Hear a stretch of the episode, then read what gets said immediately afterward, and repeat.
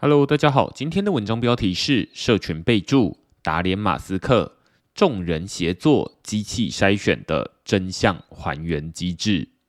嗨早，再次提醒想参与这次 Gitcoin Grants 零钱投票的人，把握时间，先通过 Gitcoin Passport 验证并取得二十分之后，再到 Gitcoin Grants 以最低零点零零一颗以太币或等值一点五美元加密货币。投票支持区块市以及其他你所喜欢的专案。进入正题，上周以太坊创办人 Vitalik Buterin 在部落格发表一篇标题为“我如何看待社群备注”的长文，内容讨论推特现在已经改名为 X，历经多次小规模测试，终于在近期推出的一项新功能，叫做社群备注 （Community Notes）。社群备注是推特内建的功能，但内容却不受推特左右，甚至还会直接打脸马斯克的发言。这让 Vitalik 称赞社群备注是主流世界中最接近 Web3 精神的应用案例。这篇文章会先介绍社群备注如何运作，再讨论它的设计精神和 Web3 有哪些共通之处。你曾经在社群平台上封锁过别人吗？上周，特斯拉系股车主俱乐部在推特上发表推文，询问粉丝们在什么情况下会封锁其他人或关闭通知。推文引来马斯克的回应，他一如既往语出惊人，说以后平台会移除封锁的功能，私讯除外。看到这里，所有人的第一反应都是：哈？马斯克没头没脑又宣布一项重大决策，这是他的一贯风格，也是媒体最爱报道的内容。自从马斯克接手推特之后，从品牌名称、logo 到蓝勾勾认证机制，都是说改就改。大家对马斯克大放厥词习以为常，但大概没人会质疑他拿掉封锁按钮的能力。只不过不久之后，马斯克的推文下方就出现了一段说明文字和两条超连结，内容说读者已经加入他们认为其他人可能会想知道的相关内容。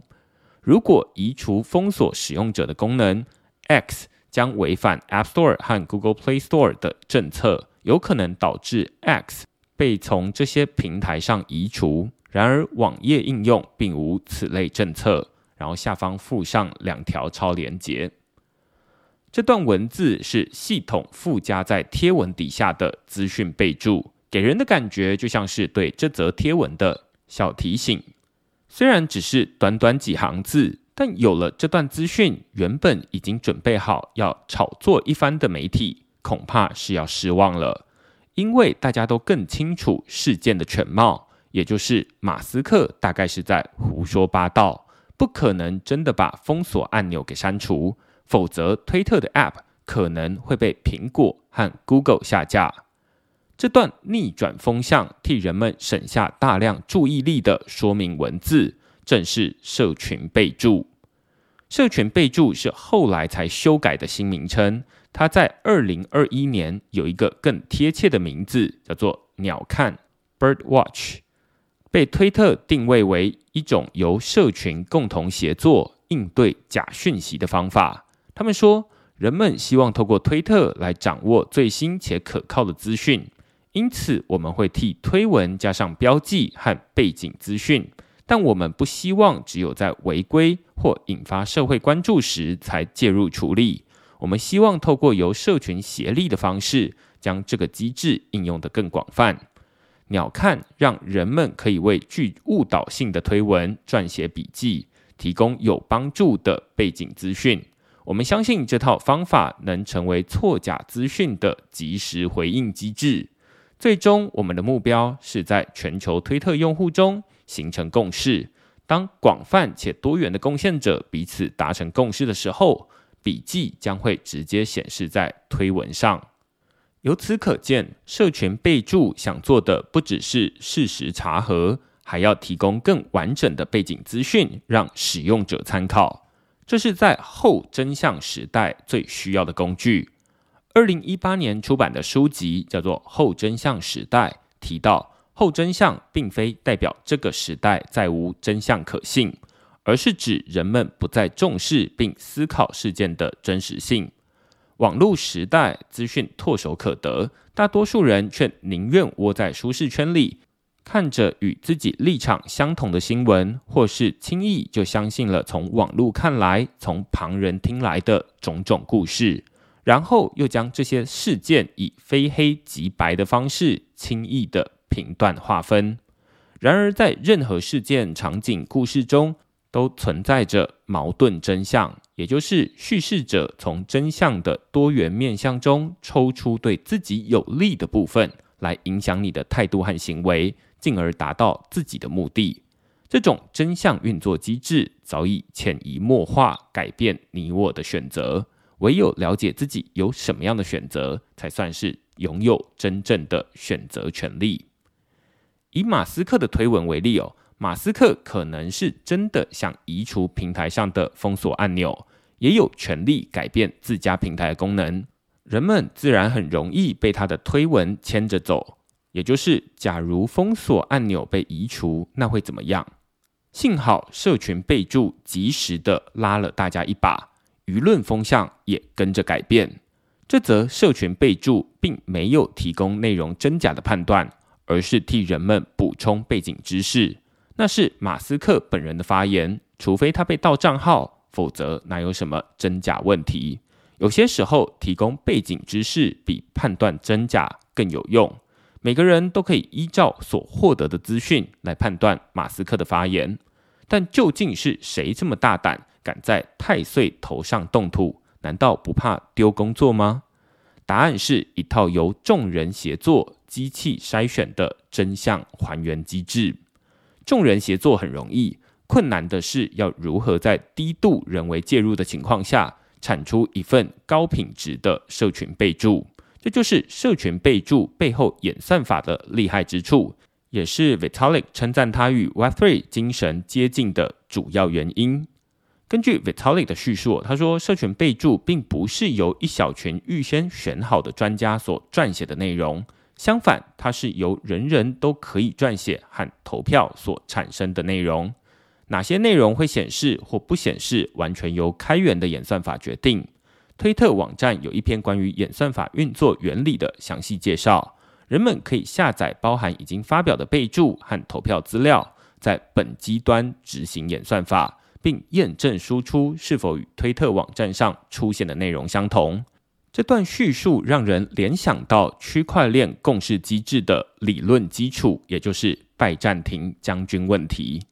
有一群将军要围攻一座城堡，每位将军都有自己的军队，每支军队位于城堡的不同方位。将军们必须就进攻或撤退取得共识，否则行动就会失败。但问题是，将军之间的通讯可能会被间谍干扰。该如何在不可靠的通讯环境中取得共识，赢得战争？这就是电脑科学中经典的拜占庭将军问题。区块链也面临类似的问题。区块链上每个节点，也就是矿工，都是一个将军。每添加一个区块，就是一次进攻与撤退的决策。除了要确保资讯正确传递，还得兼顾效率问题。这在一九八二年曾经是一道棘手的难题，但到了二零二三年，每个区块链都已经发展出各自的共识演算法来应对分歧。同样道理，推特的社群备注功能背后也有一套共识演算法来协调人们各自产出的内容。试图筛选出最好的结果，帮助人们取得共识。每则推文下方虽然可以并存好几组社群备注，但哪些才是有助于人们理解全貌、取得共识的内容呢？不管是人工或 AI 挑选，恐怕都不是最好的方式。而这套共识演算法的特别之处，就是能靠着随机让人们填写评价回馈。最终就有机会产出一套让人满意的结果。Vitalik 以其中一条规则来举例哦，他说，演算法的评分方式是让这套演算法变得出众的原因。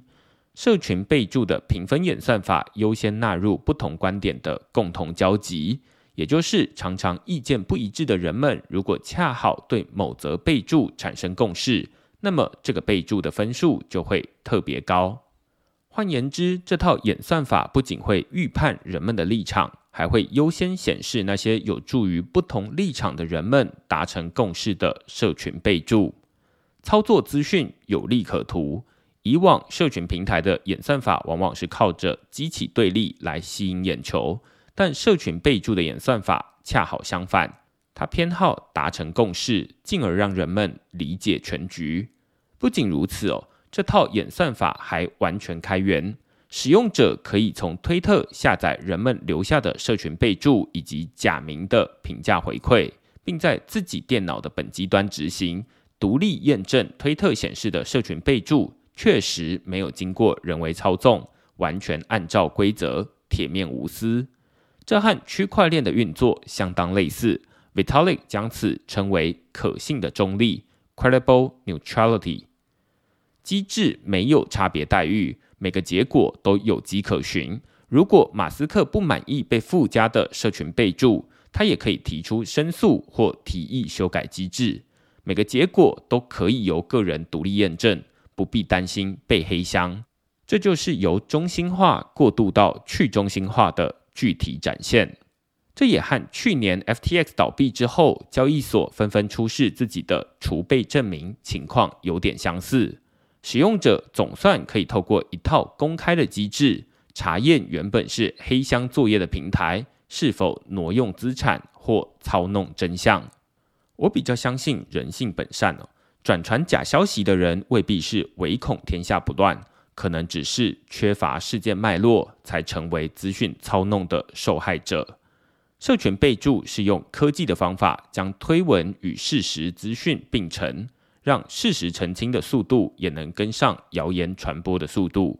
说穿了，社群备注就像是几年前人们会将美玉仪加入 LINE 家庭群组。在收到网络谣言的第一时间就自动查证，但在厉害的科技工具都有弱点。当时许多长辈以担心被监控为由，纷纷将美玉姨们赶出对话。美玉姨破除不了自己的谣言，于是现在打开 LINE 群组，仍旧是谣言满天飞。虽然社群备注试图替人们还原真相，却也难保未来不会出现关于自己的谣言。让整套机制功亏一篑。